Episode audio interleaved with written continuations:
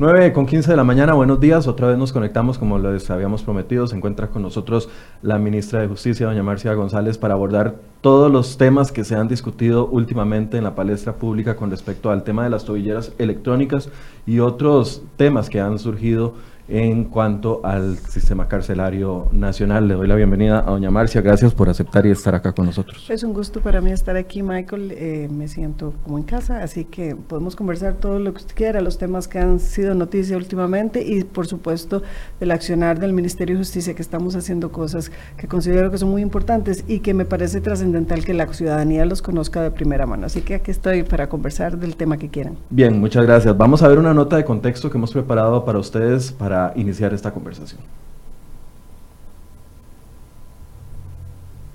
El Ministerio de Justicia y Paz y la empresa de servicios públicos de Heredia reconocen serios problemas en el sistema de tobilleras electrónicas que permite que los privados de libertad terminen de cumplir sus penas fuera de la cárcel, mientras se monitorean de forma electrónica.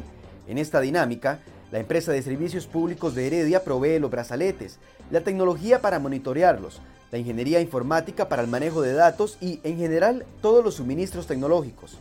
El gobierno, mediante el Ministerio de Justicia, se encarga de monitorear a dónde se encuentra la persona con la tobillera. Esta es una oficina evidentemente débil, que no cuenta con el recurso necesario para darle seguimiento a cerca de 1.515 personas con este beneficio. Esta forma de cumplir las penas es efectiva, la reincidencia es de apenas un 2%, en comparación con la del 20% de quienes terminan su condena tras las rejas.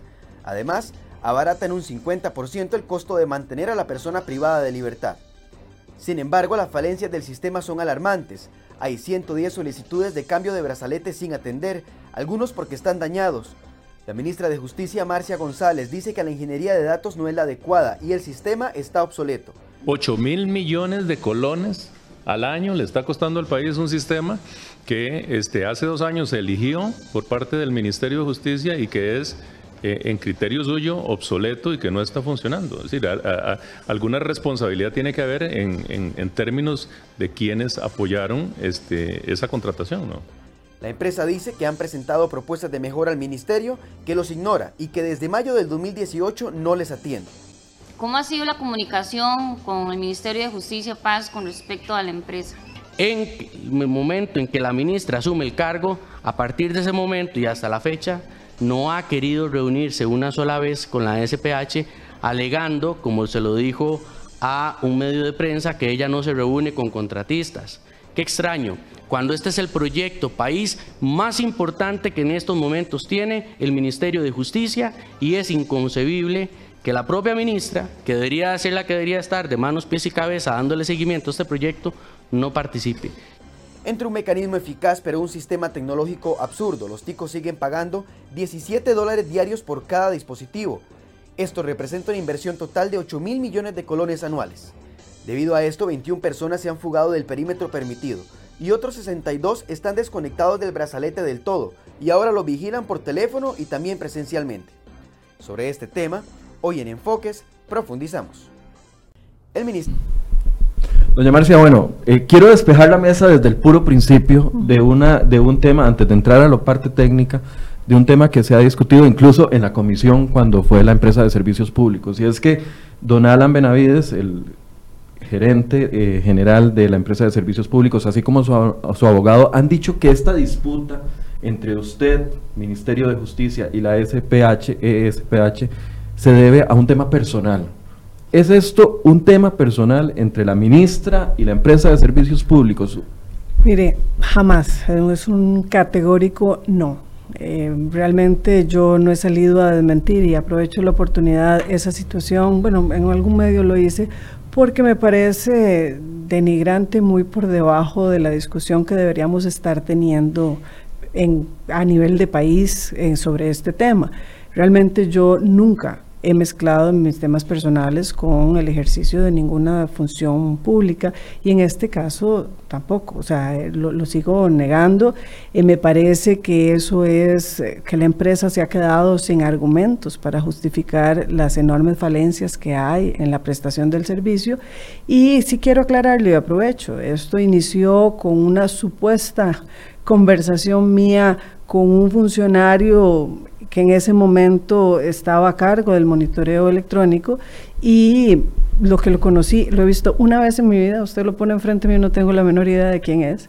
Lo vi por menos de 10 minutos y se supone que a esta persona le confesé mi vida eh, recién conociéndolo. Eh, realmente es, no sé, eh, impensable que algo así pueda suceder y muchísimo menos las situaciones y la connotación que ellos le dan a una serie de temas que son totalmente de índole personal y que supuestamente están afectando esta situación. Además, quiero agregar, y esto sí es la primera vez que lo afirmo, me parece una afirmación totalmente machista, el pretender aducir que yo, que he sido madre soltera, que he mantenido a mis hijos desde el primer día, que nunca he dependido económicamente de nadie, tengo que tomar decisiones para defender o para ver cómo eh, protejo en este caso a mi ex esposo. Me parece realmente llevar una discusión de un tema de muchísima seriedad y de muchísima importancia para el, país a un nivel que, los costarricenses no se merecen. Por eso es que no lo había ni aclarado, o sea, no lo había aclarado y no me he referido y es la última vez que me voy a referir al tema porque no tiene ninguna relación. Lo pregunto porque eso se ha colado dentro de la discusión técnica del, del tema de las tobilleras para reos. A mí me parece que desvirtúa totalmente lo que deberíamos estar discutiendo y que es una cortina de humo simplemente para justificar lo injustificable por parte de la empresa. Ahora, ¿cuál es el corte, al, último corte que usted tiene eh, por parte de la oficina de monitoreo? ¿Cuál es la situación actual, al día de hoy, a este momento, con respecto al monitoreo de reos? ¿Cuántos reos hay? ¿Cuántos están siendo monitoreados? monitoreados eh, ¿Cuántos están sin batería o con la batería inexistente? Mire, es que aquí tenemos, o sea, esto es un tema muy complejo técnicamente. Entonces, en realidad lo que han estado es tratando de simplificarlo y asustando con situaciones muy puntuales para tratar de desvirtuar un tema que, como le digo, es de muchísima importancia para, para el país. Yo lo primero que quisiera antes de entrar en ese tema es cuestionar y decir claramente que a estas alturas no entiendo. Nosotros tenemos desde el mes de abril de estarle transmitiendo, bueno, todo el año de estar enviando comunicaciones, pero de estarle transmitiendo a la empresa las preocupaciones por los problemas de comunicación seriosísimos que hay con la tecnología GSM. ¿Por qué? Cuando estamos a punto de sacar la licitación pública internacional que va a hacer que de una manera transparente se adjudique eh, la prestación de este servicio, ¿por qué es hasta ahora que de repente hay un interés y se sacan una serie de datos totalmente fuera de contexto. O sea, e, es así como, como si la preocupación estaba y la situación se viene dando desde hace tiempo, como lo hemos reconocido en el ministerio, ¿por qué hasta ahora cuando coincide con que tengamos que hacer, con que vamos a hacer, no lo tenemos que hacer, que aunque vamos a hacer, acogidos a las mejores prácticas internacionales de contratación administrativa, vamos a hacer este concurso internacional? Entonces yo sí quisiera tal vez eh, dejar esto sobre la mesa porque es preocupante la manera en que se pueden estar manejando estos temas o manipulando a la ciudadanía para que, quitarle credibilidad a un sistema con el cual, utilizando las palabras del abogado que estaba viendo ahora en, la... En, en, el reportaje que presentaron, que dice que yo debería estar de manos, pies y cabeza metida en esto. Efectivamente, así lo estoy desde el primer día. Hemos tomado muchas acciones de las cuales podemos hablar para fortalecer esta unidad de monitoreo por la situación en la cual nos la encontramos, donde la empresa hacía muchas cosas que no eran de su competencia, donde el sistema era falible, donde había realmente problemas bastante serios en, en, materia de seguridad. Y hemos ido trabajando, nos falta muchísimo, hay mucho espacio para mejorar, eso estamos muy claros. Pero, pero ¿cuál es el objetivo detrás de que lo que nos ha costado año y medio de trabajo arduo, porque yo quiero aquí reconocer el maravilloso trabajo que hacen los funcionarios del Ministerio de Justicia, comprometido cuando es, con las uñas, sí, claro, porque nos faltan recursos, nos faltan recursos, pero es un trabajo eh, realmente comprometido con la seguridad de la ciudadanía y con darle mejores oportunidades a las, a las personas privadas de libertad, tanto en monitoreo electrónico como en el sistema penitenciario. Entonces, ¿cuál es la idea detrás de venir y simplemente generar una cortina de humo, tratar de, de, que haya esta pérdida de credibilidad, porque hoy por hoy lamentablemente la hay, cuando los resultados son clarísimos. Mire, en el sistema institucional, una persona en el sistema penitenciario en este momento o que está en un centro penal, la reincidencia es de un 21% las personas que están en monitoreo electrónico, la reincidencia es de un 2.1%.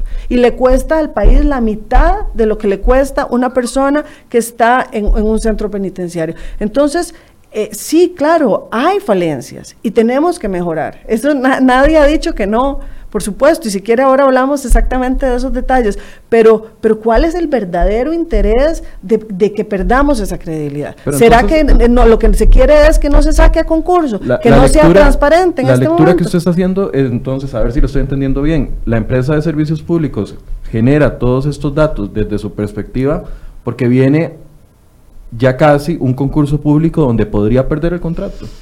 Eh, para mí esa es la interpretación. Si no, no, yo no podría entender por qué, por ejemplo, si estos problemas seriosísimos de, de, conexión con la tecnología GSM, que los tenemos desde abril y se los hemos comunicado, al igual que se los hemos comunicado a la Contraloría, a todas las entidades que tienen algo que ver, ¿Por qué nunca hacer referencia? ¿Por qué sacar un, hacer una conferencia de prensa hace menos de un mes diciendo que me habían mandado 10 notas cuando me, me han enviado una única nota el 10 de septiembre?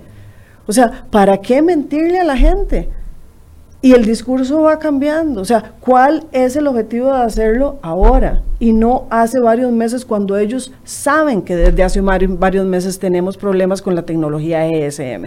Que si es la interpretación de que ellos no, está, que no estamos teniendo un tránsito prioritario por las antenas, que si es alguna situación específica de la plataforma, no lo sé, eso tenemos que trabajarlo con ellos. Pero, pero realmente yo sí quiero dejar como primer punto, más allá de cualquier otra cosa, que nos llama poderosamente la atención. Y en esto quiero ser absolutamente transparente. Vez, antes de que empiecen a decir, no tengo relación con ninguna compañía internacional, con nadie que pueda proveer estos servicios. De hecho, lo que hay el 18 de octubre es una primera audiencia para que todas las empresas a nivel mundial que tienen alguna expertise en esta materia, puedan venir y participar y puedan hablarnos de los diferentes tipos de tecnología, porque los costarricenses se merecen, nos merecemos que por la cantidad que estamos pagando mensualmente, recibir el mejor de los servicios. Y esto tiene que hacerse absolutamente de una manera transparente. Ahora, porque usted enfatiza en la transparencia de este nuevo concurso. Este, el anterior no fue transparente. Yo no estuve involucrada en ese proceso. Lo que pasa es que yo sí creo que, eh, o sea, puedo dar fe por el que se está dando en este momento. Eh, a mí me parece que una contratación, como en este caso, cuando involucra una tecnología del mejor nivel, que tiene que ser del mejor nivel, con entre dos entes de derecho público, eh, y que fue una contratación directa, me parece que no, tal vez no fue lo apropiado. He leído explicaciones, las razones por las cuales que ya la ley estaba operando, que fue la, la forma en que se dio. Yo no me voy a meter a juzgar cómo fue que se dio en el periodo anterior. Lo que yo quiero es darle la garantía, la certeza a la ciudadanía de que este proceso se va a seguir, se va a hacer siguiendo las mejores prácticas. ¿Por qué? Porque estamos en este momento gastando cerca de 800 mil dólares al mes, ah, con la proyección de crecimiento probablemente vayamos a llegar a un millón de dólares al mes de un pago de un servicio que tiene que ser el mejor. Los costarricenses tenemos estamos en la obligación y en el derecho de poder exigir el mejor de los servicios. Y en este sentido, y aquí también lo hago muy claro, yo no digo que la empresa de servicios públicos no lo pueda hacer. En este momento no lo está dando con las circunstancias y con el contrato actual, porque así es. La tecnología GSM, que lamentablemente es la que está en el contrato, no es tecnología de punta, la plataforma tiene enormes carencias, que como lo hemos manifestado en más de, de 50, eh, de 60 comunicaciones que hemos tenido también con las diferentes entidades relacionadas, así lo certifican. Pero en este momento, si la empresa tiene ya el expertise que desarrolló a través de estos años y si tiene acceso a una muchísimo mejor tecnología, por supuesto que estamos totalmente abiertos, que si ellos son, van a ser los mejores, que, ganen el concurso. Pero eso sí, en competencia con otras empresas. Doña Marcia, ¿usted se reúne con algunos otros proveedores del Ministerio de Justicia? Con ningún proveedor. ¿Por qué con este que hay un conflicto no se ha querido reunir? Porque ha habido, a ver, primero porque esa no debería ser eh, la razón, o sea, a mí me parece, yo por un tema de probidad no me reúno ni con el, eh, el, proveedor que nos da servicios por 5 millones de colones ni con el que nos lo da por 7 mil o 8 mil millones al año.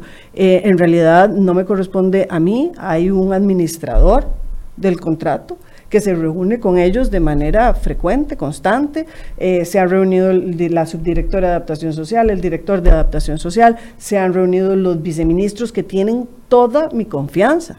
O sea, no, no, es, no son personas que, que, con las que yo no tengo comunicación. Ellos se reúnen de manera constante y se han reunido de manera constante con la empresa.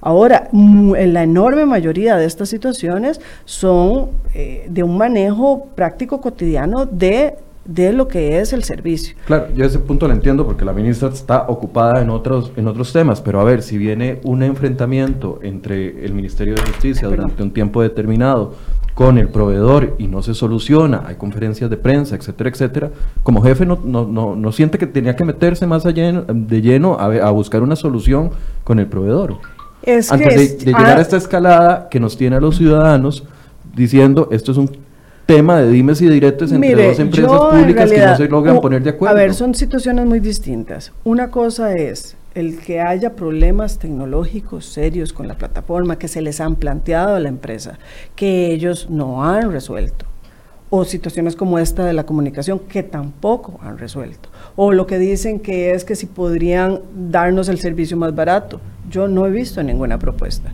Si fuera a ese nivel, por ejemplo, de que hay una propuesta seria de rebajar el precio como lo he visto en otros países que cuesta prácticamente la mitad de lo que nosotros pagamos aquí, entonces con, con muchísimo gusto con otro, el resto del personal para hacerlo. Pero yo le voy a ser muy clara, la única vez que he tenido gusto de conocer a don Alan Benavides, porque en realidad de verlo, fue yo estaba en una reunión con otra persona y él, sin ser invitado a esa reunión, se metió a la reunión. Y tuve que decirle, mire, don Alan, en este momento hay una investigación en curso en la Contraloría General de la República, yo puedo ser, o sea, en apelación este tema puede venir a mí y preferiría no hablar del tema de monitoreo con usted de esta manera.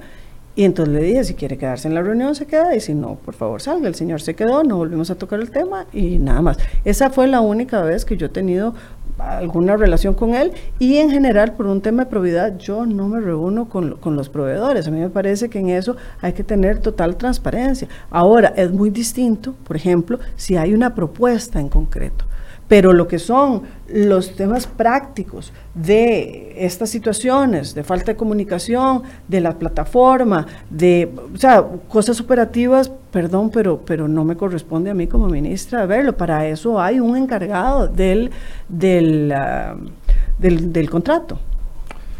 Hablemos de las cifras, la pregunta que le hice hace ah, un ratito. ¿Cómo, están las cifras de ustedes al último corte? ¿Cuándo es el último corte y qué cifras les ha arrojado? Miren, nosotros lo que hicimos eh, a raíz de esta situación, o sea, la, cantidad de personas monitoreadas son cerca de 1.550.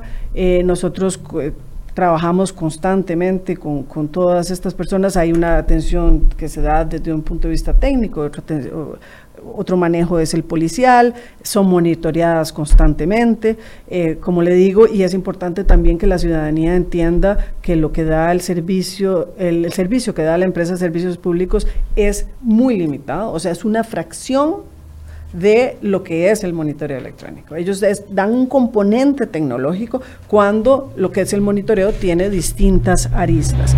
Eh, nosotros hicimos, y en esto también se lo dije a los diputados cuando fui a la audiencia, a raíz de los problemas de comunicación y muchísimo antes de que la empresa saliera tratando, bueno, muy preocupada eh, a decir, a dar datos que además son confidenciales eh, al público y de una manera bastante tergiversada o manipulada, nosotros ya habíamos solicitado a eh, la unidad de servicios informáticos del ministerio el hacer un análisis de cuál era la situación de, de, los problemas de comunicación.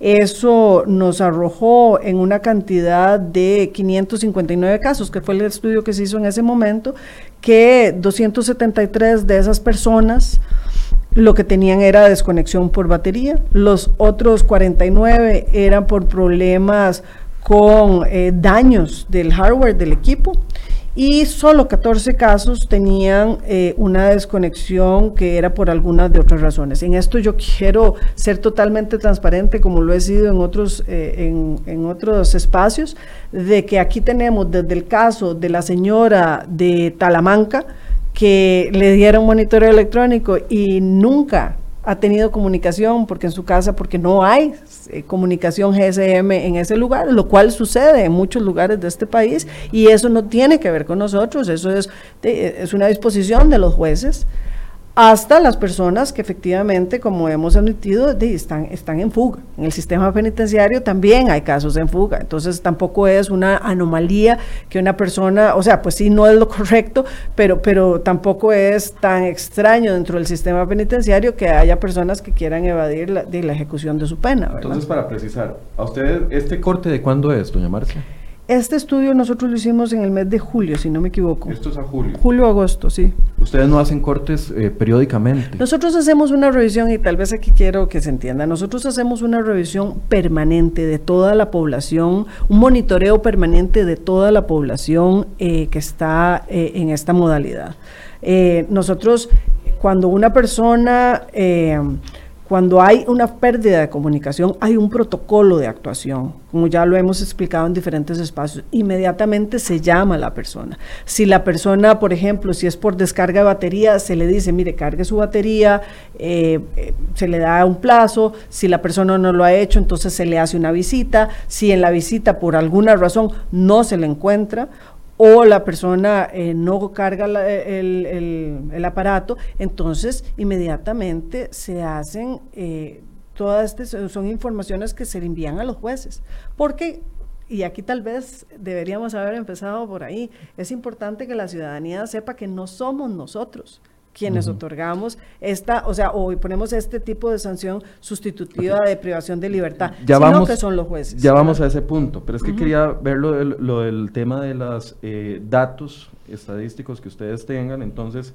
antes, porque aquí también hay una, una no, no, no, no aunque es el mismo sistema, el mismo sistema que está en la SPH, el que está en el proveedor, según lo que ellos dicen, usted me podrá decir si eso es correcto o no, esa información, y lo que ustedes tienen, los datos no cuadran. Usted me dice entonces que 273 personas con desconexión, 49 con problemas por daño en el hardware o el equipo y 14 casos múltiples donde puede darse desde el que está en fuga hasta el que está en Talamanca. Aquí lo, bien? aquí lo que le quiero decir es que esto, y tal vez hay que entenderlo, lo que se toma es como una radiografía de ese instante. ¿verdad? Y, la última radiografía de genera, No, no, no. Nosotros eso lo hacemos permanentemente. O sea, todos los días, en todo momento. O sea, esto no es que se hace. Aquí lo que mandamos a hacer es, preocupados por los problemas de comunicación, un análisis de qué era lo que sucedía. Entonces se tomó, por decirle, una fotografía que es eso mismo que está diciendo la empresa de servicios públicos, es que en, el, en este instante usted tiene X cantidad de personas sin comunicación. Pero yo quiero aclarar algo y de verdad le agradezco el espacio nuevamente para hacerlo, que una cosa es que una persona esté sin comunicación GSM, que es como decir que su celular usted va pasando, por decirle, por el alto de las palomas, donde siempre se corta, y pierde comunicación.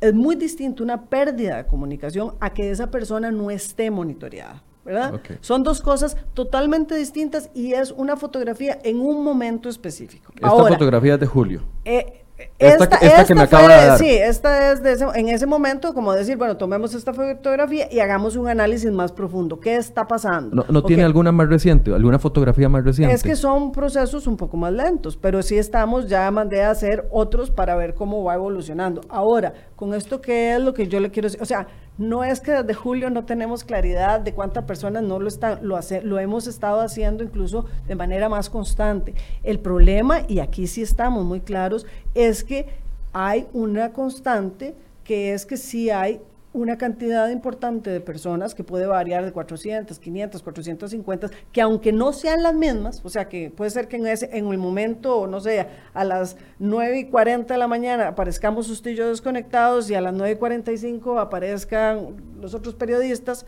¿verdad? O sea que no seamos las mismas personas, sí hay de manera permanente y mucho más que lo que había antes, personas que no están teniendo conexión o comunicación GSM. Por eso fue, porque desde abril estamos viendo esta situación que se le mandaron a solicitar a la empresa eh, a preguntar qué es lo que está pasando, porque es muchísimo más de lo que se venía viendo y no es una conducta normal del sistema. A eso no hemos tenido respuesta. Nosotros con la SUTEL y con el Ministerio de Ciencia y Tecnología, que son los análisis que, estamos haciendo, que definitivamente la GSM es una tecnología que no es de punta, que está fallando, que ya muchas operadoras están quitando incluso antenas de repetición, eh, por lo menos es lo que nos han dicho, y que es probable que no haya un contrato de tránsito prioritario de estos datos. Entonces, ¿qué es lo que hace eso? Que la información que tiene que llegarnos a nosotros venga más retrasada. Ahora, eso es un componente. Ok, antes de pasar al segundo componente, quiero que escuchemos, yo le pedí el día de ayer a la empresa de servicios públicos, bueno, para claridad de todo el mundo, doña Marcia eh, me dijo que nos dijo que venía, pero no va a debatir con la empresa de servicios públicos y nos dice que no va a debatir con ellos. Eh, no. No, ok. Yo le pedí ayer en la noche un corte a la empresa de servicios públicos a ver cómo daban los datos. Vamos a escuchar lo que ellos nos respondieron. El corte es al lunes 30 de septiembre, es decir, hace dos días. Mi cliente, la empresa de servicios públicos de Heredia, ha venido advirtiéndole a la ciudadanía costarricense y muy en concreto ha venido denunciando el incumplimiento en las labores de monitoreo que está realizando el Ministerio de Justicia y Paz tal y como lo advertimos desde el pasado 10 de septiembre y como lo hemos venido advirtiendo ante la Comisión de Seguridad en la Asamblea Legislativa y como lo hemos venido advirtiendo ante otros medios de prensa, continúa el Ministerio de Justicia y Paz sin monitorear adecuadamente a las personas que están con una sentencia de monitoreo electrónico. Según los datos actualizados con corte al día lunes 30 de septiembre a las 9.30 de la mañana, tenemos la cifra escandalosa de 617 personas que no están siendo monitoreadas por parte de las autoridades del Ministerio de Justicia y Paz. Estamos hablando de que 146 personas tienen apenas un 1% de carga y 471 personas andan por la libre sin saber dónde están porque su dispositivo está con carga cero. Esto es una cifra que preocupa de sobremanera porque estamos hablando de un corte de 1.559 personas. Mi cliente... Bien, doña Marcia, esos son los datos que nos dan ellos. 1.559 personas, dice que 617 sin monitoreo, así como usted lo escuchó, 471 andan por la libre, con batería cero y 146 con solamente un 1% de carga. Vea, yo realmente no voy, me voy a poner a discutir, cada día dan un dato distinto, como le digo, es normal que varíe porque son saltos, de o sea, pérdidas de comunicación que son momentáneas. Em, y lo hemos reconocido y precisamente hemos sido totalmente proactivos al querer que la empresa nos explique qué es lo que está sucediendo con la comunicación. Lo que no es de recibo, ni hoy, ni el primer día que lo dijeron, y que quiero que quede absolutamente claro, es que estas personas andan, en palabras de este señor que no tengo el gusto de conocer, de eh, que andan por la libre. O sea, perdón, pero eso no es cierto. Y es una afirmación que es absolutamente temeraria. O sea, es ellos, cierto. nos están diciendo que hay 470 No, no, pero es que yo quiero por, a ver, por la libre. Vea, yo lo que quiero es no, Michael, vea, yo lo que quiero es que entendamos una cosa. El monitoreo es mucho más complejo que una que una plataforma tecnológica. Es cierto que estamos pagando muchísimo y por eso nuevamente es que vamos a sacarlo a concurso porque los costarricenses nos merecemos una oferta o una solución tecnológica que no tenga estas enormes carencias porque no es solo, ojalá la comunicación, es que es lenta, es que no tiene ingeniería de datos, es que hay que hacer un montón de procesos que tienen que hacer nuestros funcionarios, eh, perdón lo coloquial, a pie. O sea, e, es que tiene enormes falencias. ¿Por qué se contrató de esa manera? No lo sé, yo no estaba. A mí me, lo que me toca es hacerle frente y es lo que hemos hecho desde el primer día, hacerle frente a estas situaciones. Entonces, y eso es lo que estamos haciendo. Por eso, y ¿qué eso pasa con esos 471 bueno, es que con son personas, pero primero, vamos por partes. Primero, es una información que en este momento yo no le puedo decir si es fidedigna o no, porque no sé, o sea, cómo sacan estos señores de esa manera sistema. tan alegre los datos. Con mucho gusto podemos revisarlos, me dicen la hora, me pasan la información, revisamos a ver si es cierto. Yo en eso no tengo ningún problema, aquí somos absolutamente transparentes. Lo que no es de recibo es decir que porque usted no está, pierde comunicación cuando va por el Alto de las Palomas, para volver a usar el mismo ejemplo, eso significa que, per- que, que ya usted no está siendo monitoreado. No es cierto. Perdón, pero Por eso, no entonces, es... estos 471 que ellos reportan al día lunes a las 9.30 de la mañana, el lunes 30 de septiembre, que dice que tiene batería cero, o sea, No sé si las claramente esto es baterías- un tema de interés público. o- pero Los yo no estoy- pero, pero- pero muy yo no, pero- preocupados. pero póngame atención, Michael. O sea, disculpe que se lo diga así. No, no, no, yo le puedo poner atención, pero es que quiero- quiero Pero es o que, sea, lo que le quiero, estoy respondiendo Marcia, su pregunta. Lo que en- quiero, en- doña Marcia, es, hay dos instituciones eh, Claro. Que están enfrentadas. Usted representa a una, usted es la máxima jerarca Sí. de esta institución. Y nos dicen que tiene 471 personas con tobillera electrónica en cero y 146 con 1%. O sea, A los ver. ciudadanos estamos preocupados. Y yo entiendo que estén preocupados y por eso estoy aquí y por eso es- trabajamos todos los días de una manera incansable para que no haya esa preocupación y no de ahora, no de hace 15 días cuando la empresa decidió empezar, no sé, a, a dar esta información. Lo estamos desde el 9 de mayo. O sea, y el ministerio desde muchísimo antes con el personal que había. Yo lo único que quiero es que tengamos clara una situación. Y cuando le digo que por favor, eh, o sea, tratemos de entendernos porque si tal vez entonces estoy comunicándolo mal, porque si usted no me está entendiendo, probablemente la ciudadanía tampoco. Que el hecho de, y vuelvo a usar el ejemplo, del Alto de las Palomas, que yo pierda la comunicación mientras voy por ahí, no quiere decir que eso signifique que usted no está comunicado. Si esas personas tienen la batería baja, puede ser, puede ser que esa información esté llegando retrasada, que tengamos, o sea, que, que haya falencias en el sistema. Ahora, y en eso hemos sido totalmente transparentes. Ahora, lo que yo sí quiero decirle a usted y asegurarle a la ciudadanía es que si una persona presenta una descarga de batería o tiene alguna situación de falta de comunicación, como, lo, he- como se lo manifestaba antes, esa persona inmediatamente se le llama. Nosotros tenemos suficiente personal, hemos reforzado, pasamos de 10 policías a 50 policías que están trabajando en esto. Pasamos ¿Cuándo de, se dio de ese 8 cambio? personas, perdón, ¿Cuándo se dio ese cambio? Desde Desde que 10 a iniciamos, 50. ve- venimos trabajándolo desde, Desde el inicio, ¿sí? Pasamos de mayo 8, de 2018. 8 técnicos a 14 técnicos y en ciertos momentos en que hemos tenido que hacer, por ejemplo, la implementación de todas las recomendaciones que dio el experto internacional que trajo el BID, don Nuno, en ese momento incluso di la orden y hubo cerca de 10 funcionarios adicionales que estuvieron ahí para la unificación de los expedientes, para la digitalización de toda la información que ellos tienen, para hacer estos análisis y estos procesos, para verificar todos los procesos. O sea, e- en realidad cuando le digo que hemos puesto, como dice el señor de la empresa, que deberíamos estar de manos, pies y cabeza, le aseguro que sí ha sido así. Entonces, y en este si se momento... están dando casos como esto que él reporta el lunes a las 9.30 de la mañana, 471 con batería en cero, lo que usted me está diciendo es que aunque esté en el batería en cero, hay otras formas de monitorearlo. Exactamente. ¿Y qué garantía hay de que le llegaron a esos 471 Bueno, personas? precisamente con mucho gusto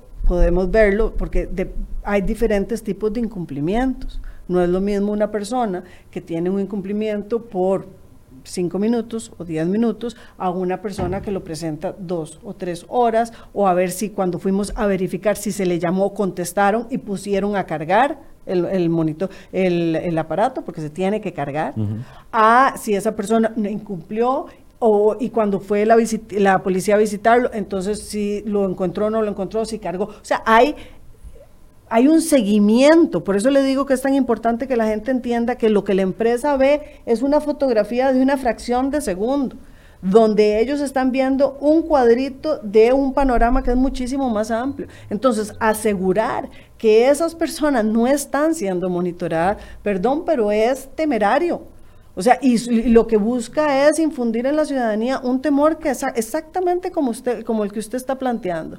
¿Qué será? Entonces, que no está monitoreado del todo. Ahora, si quisiera, si quisiera, y con gusto le paso eh, la tabla, por ejemplo, decirle que de ese estudio que le dije que, le dije que mandamos, que mandamos nosotros a hacer muchísimo antes de que la empresa se preocupara tanto por la situación, eh, nosotros hicimos ese estudio y de, ciento, de cerca de 200 personas, solo 19 no estaban, cuando se dio la desconexión, no estaban en su zona de inclusión. Aquí es importante, tal vez que los ciudadanos entiendan que cuando una persona se le da, se le da el monitoreo electrónico, tiene que estar en una zona. En una zona que en algunos casos, inicialmente, yo creo que ya prácticamente no hay así, tenían todo el país como zona de inclusión, para que usted vea cuán difícil es. Pero eso es una decisión del juez. Es una decisión del juez. Hay personas que tienen una provincia, hay personas que no pueden salir de su casa. O sea, la zona de inclusión varía, ¿verdad? O sea, no para todos es 20 metros cuadrados alrededor de su casa. Exactamente, para nada. Y eso es un análisis que hacen los jueces. Nosotros simplemente vigilamos que esas personas cumplan con eso. Pero además quiero decirle que de esas cerca de 200 personas, solo 19, cuando se dio esa interrupción de la comunicación, no estaban en su zona de inclusión. Todos los otros estaban haciendo, porque aquí también quiero explicar otra cosa. El aparato tiene, tiene GPS. Y aunque yo, usted no tenga comunicación, la perdamos, digamos, por, por media hora, de una vez que usted se comunica, o sea, una vez que se engancha otra vez eh, la comunicación, yo puedo saber exactamente a dónde usted fue. Eso no se pierde.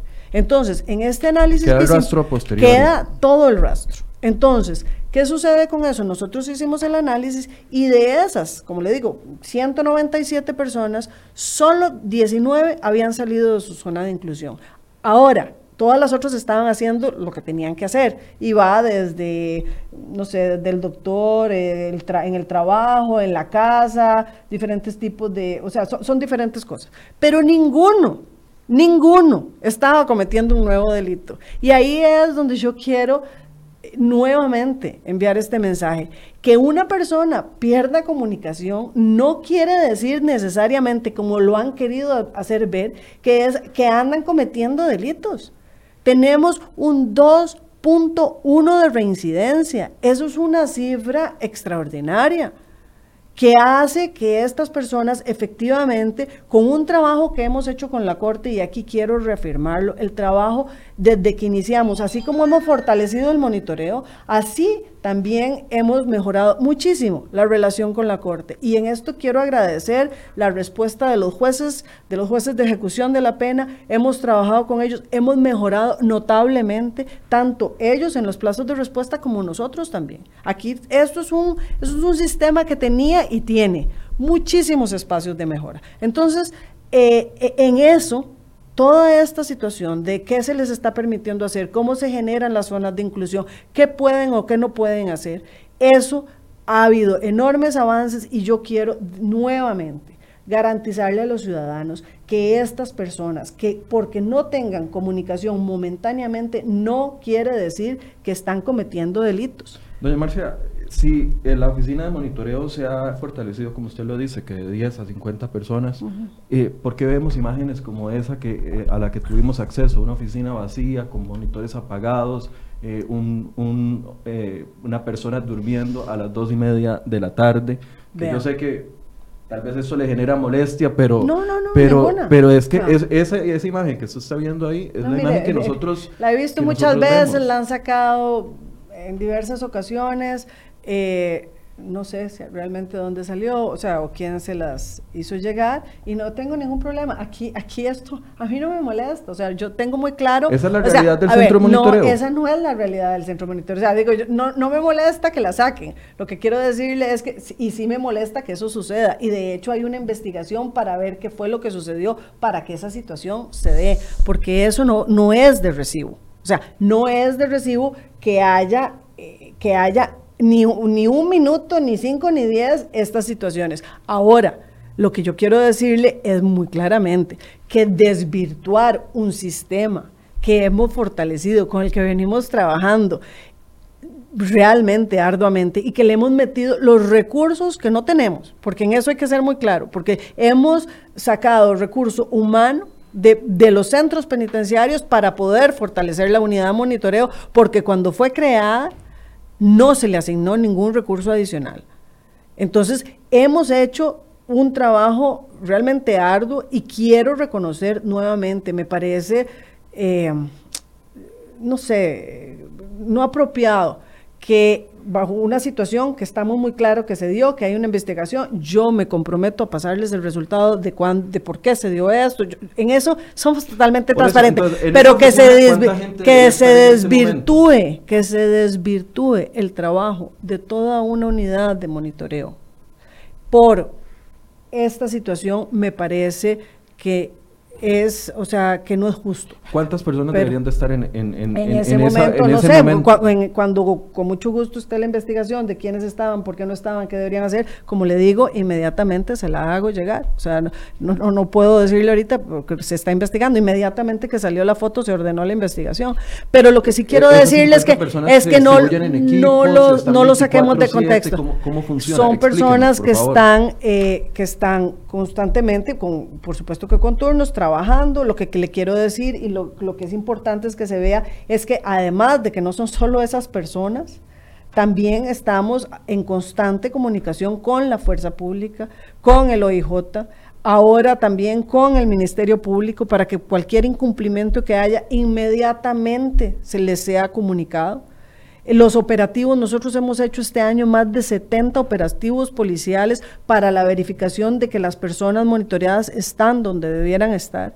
Eh, todos esos procesos se están haciendo, se hacen articulados. Yo no los, ando, no, no, los andamos anunciando por razones obvias, porque, porque tampoco se trata que la gente esté prevenida, si no, no tendría ningún sentido. Pero los, los operativos se hacen y en esto quiero resaltar una cosa. La policía penitenciaria y los funcionarios de, de la no solo de la unidad de monitoreo van, o sea, a donde sea de la manera o sea, con, las uñas, como le digo, sin recursos, articulamos. Es importante que la ciudadanía también entienda cómo son los retos de, esta... De, de, este sistema, nosotros tenemos cerca del 50% de las personas monitoreadas en el área metropolitana, pero el resto está en todo el país. Entonces, la coordinación y la articulación que tenemos que hacer con nuestros mismos recursos, la policía penitenciaria tiene cierta, eh, casi 4.000 funcionarios. Con nuestros propios recursos que están en todo el país y con los de la fuerza pública es enorme. Nosotros articulamos todo el tiempo. Entonces también hablar de que si hay tres funcionarios, cinco funcionarios, siete funcionarios, es muy relativo, porque el trabajo permanente es de articulación con todos los cuerpos policiales. ¿Son suficientes 50 personas para monitorear 1.559? Vea, aquí lo que tenemos es que discutir es cuál es la figura del monitoreo eh, de, esta manera, el monitoreo electrónico. Este, esta pena sustitutiva es para personas que tengan un perfil social y criminológico de baja contención. No podemos hacerlo, o sea, mentalmente aparejarlo a lo que es el tipo de persona que puede estar en una cárcel. Y eso es muy importante. Por eso es que también hacemos énfasis en que el análisis social previo es fundamental y es donde hemos estado trabajando con la Corte. ¿Para qué? Para que a las personas que se les otorga esta, esta pena sustitutiva sean las personas que realmente lo van a aprovechar para que haya un proceso de reinserción más exitoso. ¿Por qué? Porque al final lo que nos interesa, por supuesto, es que esa persona tenga una mejor calidad de vida y que tenga una reinserción eh, exitosa, como lo decía, pero sobre todo para garantizarle a la ciudadanía que las personas que cuando ya están en libertad no representen un peligro para la ciudadanía en general. E, e, esa es la meta y que, y que tengan esos procesos de reinserción sean absolutamente exitosos. Y como le digo, no perdamos de vista que un 2.1% de reincidencia es una cifra sumamente baja. eh, podría ser menor. Eso, explicaría estas notas que han salido durante este año. 27 de julio, Reo con tobillera asesinó a taxista. 29 de julio, Reo quedó grabado durante homicidio y llevaba tobillera. 10 de abril, sujeto con brazalete hirió a médico. 31 de agosto, asaltante con tobillera apagada atacó a policía. 15 de marzo, con amenaza de puñal, detienen a hombre con tobillera electrónica en San José. Vea, lo que puede explicar esos datos son varias cosas y eso no conlleva el que se esté haciendo mal el monitoreo. Porque cuando una persona, y ya también lo hemos explicado, cuando una persona incumple por alguna razón, inmediatamente nosotros se lo comunicamos a los jueces. El Ministerio de Justicia no puede revocar la utilización. Eh, ok, entonces, si analizamos esos casos, eh, por ejemplo, uno que salió en la, creo que la semana pasada en Nicoya, ya habían tres o cuatro comunicaciones con el juez para solicitando, o sea, aclarando que habían incumplimientos, solicitando revocatorias en estos casos también. Entonces también aquí es importante aclarar que nosotros, o sea, así como la empresa de servicios públicos de Heredia tiene una competencia muy limitada, que hace que vea solo una fracción del proceso, nosotros también tenemos una competencia muy específica, que es esa supervisión, es ese control.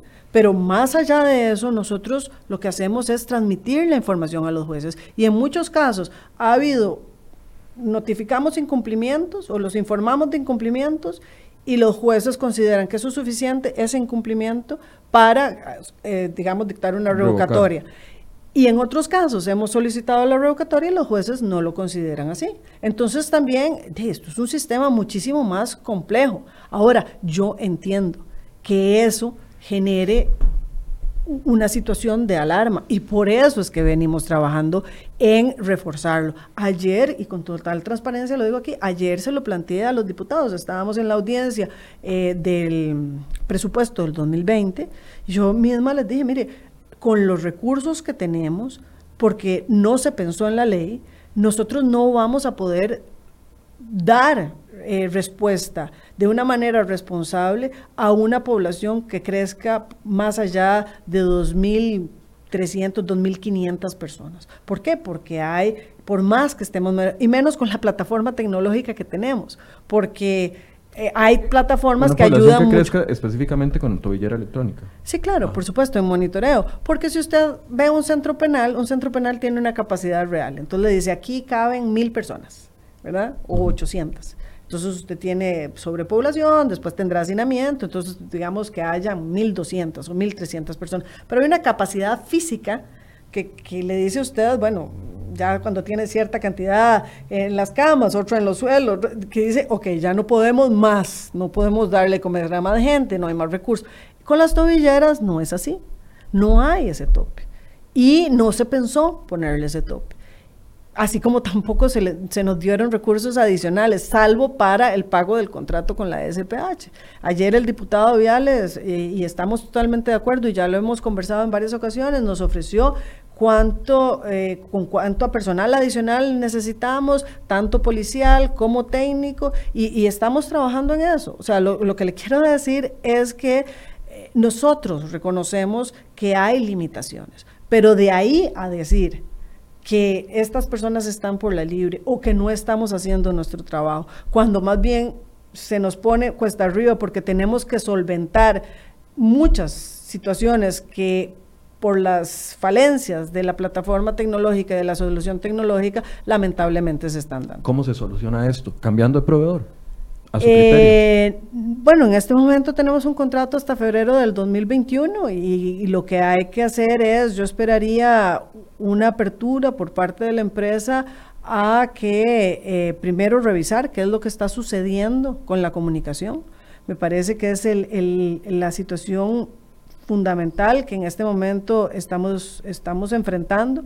Creo que hay mejoras en la tecnología que podríamos tener, que eh, al inicio de esta gestión se le plantearon a la empresa y la empresa nos dijo que podría ser, pero si les pagamos más.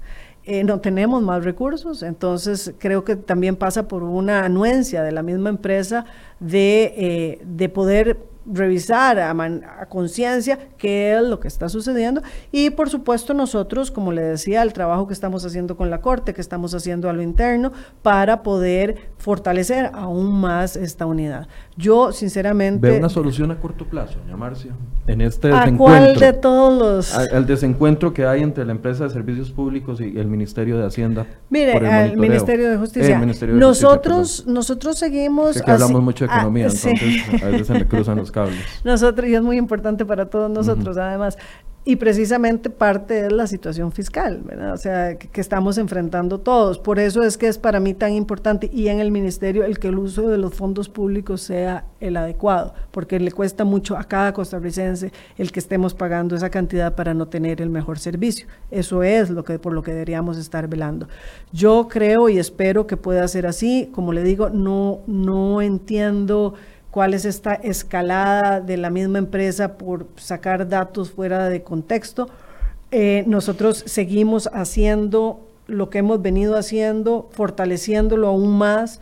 Eh, como le comentaba antes, hemos eh, los protocolos los hemos hecho más estrictos. En este momento todos los incumplimientos se comunican al OIJ, a la Fuerza Pública y al Ministerio Público para que todos estén además informados de quién está o quién no está incumpliendo Hemos eh, reforzado la articulación, sobre todo con la fuerza pública. Los operativos de revisión se estaban haciendo de que las personas estén cumpliendo con la policía, se están haciendo tres veces a la semana. Estamos valorando aumentar esos operativos dentro de la coyuntura en que estamos, porque esto requiere más, eh, de más, más gasolina, más personal, entonces que no necesariamente estamos teniendo. Pero lo que es desde nuestra parte, el Ministerio de Justicia, yo nuevamente quiero garantizar de que estamos haciendo todo lo que está en nuestras manos para poder sacar este, el, todo lo que se involucra con el ministerio, eh, con el monitoreo electrónico, sacarlo adelante y que la gente se sienta tranquila. Igual que como lo hicimos en su momento con las personas que tenían ahí sí un beneficio, porque a veces se confunde el beneficio para ser reubicadas en el, en el sistema semi-institucional, que eran las que generaban mucho ruido en su momento. Y si usted ve, todos los protocolos, la forma en que se está actuando con el INC, las revisiones que se han hecho, han permitido que un año después, toda esa población, que son cerca de 3.500 personas, que están en este momento con ese beneficio, estén cumpliendo a cabalidad eh, con, con, lo que tienen que cumplir y con sus planes de atención técnica. Entonces, sí, el ministerio se está ocupando efectivamente de estas situaciones para poder garantizar a la ciudadanía de que no se está vulnerabilizando la seguridad de los costarricenses, por lo menos desde el accionar del Ministerio de Justicia. Eh, quisiera seguir hablando, pero yo sé que usted tiene un compromiso al, que tiene que asistir. Voy a leer algunos de los comentarios que nos han llegado. Dice Carmen Molina, si se quiere que los policías estén ahí, sí se requiere que los policías estén ahí, pero con los ojos abiertos viendo al sistema. Significa que si, por mejor sistema que tengan, si no tienen los ojos abiertos no va a funcionar. Roger Martínez dice, ok señora, en un 2.1 de reincidencia, usted está feliz por eso y el ciudadano que asaltaron, estafaron o mataron no cree que es, eh, bueno, es una opinión que tiene don Roger. Patricia Navarro dice, Chavarro, perdón, dice, los costarricenses están siempre en riesgo tanto por la delincuencia que se acrecenta como por las medidas tomadas. Eh, lo mejor es, dice Duacá, lo mejor es hacer más cárceles, modificar las leyes y dejarse de estas eh, cosas para que este ministerio no, no puede con este, porque este ministerio no puede con este tipo de tecnologías. Julio Chávez dice, debe hacerse una licitación nueva, transparente y con varios oferentes. El monopolio de SPH daña las bondades del servicio, que es extremadamente costoso. Cuando usted fue ante los diputados, ya para ir concluyendo, eh, en la mañana aseguró, bueno, que era un problema de la plataforma GCM también. Esa fue una de las justificaciones que usted señalaba y además de que se necesitaba más recursos. Eso, eso es prácticamente la, solución desde su perspectiva. No, como le digo, primero quisiera aclarar sobre uno de los comentarios que ni un solo caso es de recibo, ninguna persona, y en esto quiero que lo tengamos muy claro, tanto las personas que han estado en el sistema, o sea, en la cárcel, como los que reciben beneficios, como los que están monitoreados, trabajamos arduamente para que precisamente esas personas no pongan en riesgo la seguridad de los costarricenses. Para mí, y me lo tomo muy en serio, y así ha sido, ni un solo de estos casos de un asalto, de por, por supuesto ni un homicidio, ni, ninguna situación que ponga en riesgo a las personas es de recibo y por eso trabajamos con la seriedad que trabajamos. E, eso quiero que quede fundamental. Lo segundo es que sí, a ver, coincido en que tenemos un problema muy serio con la plataforma tecnológica, con la eh, comunicación, como se está dando, y creo que hay que arreglarlo. Por supuesto que tenemos recursos muy limitados y por ahí, aquí de nuevo agradezco el apoyo en pleno de la Comisión de Hacendarios que están en la anuencia de apoyarnos y, darnos más recursos para fortalecer la unidad de, monitoreo. Eh, y en realidad del sistema penitenciario, porque en el marco de la revisión del presupuesto 2020. Eh, en el marco de la revisión ahorita o en un extraordinario a inicios del año entrante.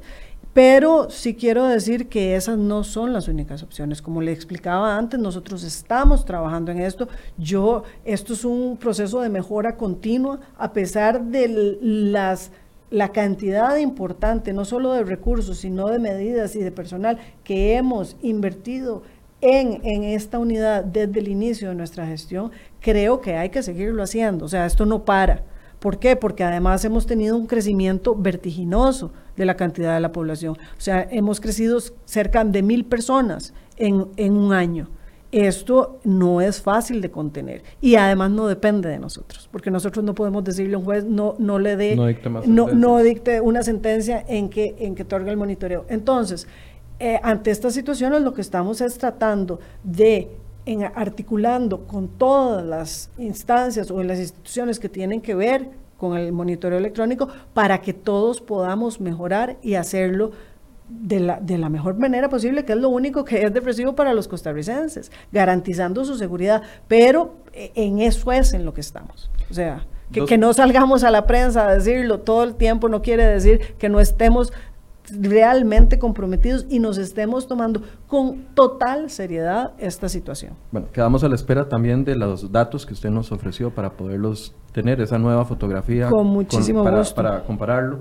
Y dos temas antes de que eh, se tenga que retirar, el tema de las paperas en los centros penitenciarios y el tema de eh, la baja que hubo en las estafas telefónicas que todavía se siguen dando, pero no en la cantidad que estaba. Bueno, tal vez las dos son buenas noticias de alguna manera. las paperas, eh, se, ya estamos prácticamente culminando con la vacunación de toda la población penitenciaria, la policía penitenciaria, el personal del, del sistema administrativo.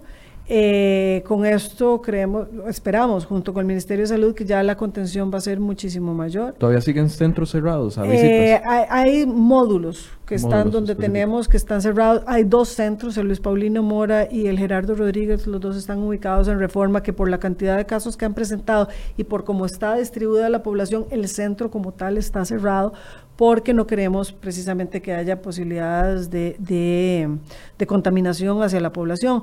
Pero eh, nos tiene muy satisfecho que todas, satisfechos que todas las medidas que hemos tomado, sobre todo en materia de higiene y de salud, han, están surtiendo muy buenos resultados y ya prácticamente, eh, o sea, la baja ha sido sustancial. Yo creo que ya está bastante controlado. el pico alto pasó. El pico alto pasó, ya tenemos de cerca de 200 personas, es, bastante si uno lo, lo compara con, con, cómo se comporta la enfermedad a nivel nacional. Eh, se están haciendo los análisis por parte del Ministerio de Salud y aquí tengo que agradecer bueno, no tengo palabras, la verdad, para agradecer el apoyo del Ministerio de Salud y de la Caja Costarricense del Seguro Social, porque nos han apoyado al 100% y esta es precisamente esa articulación que genera excelentes resultados desde un primer inicio.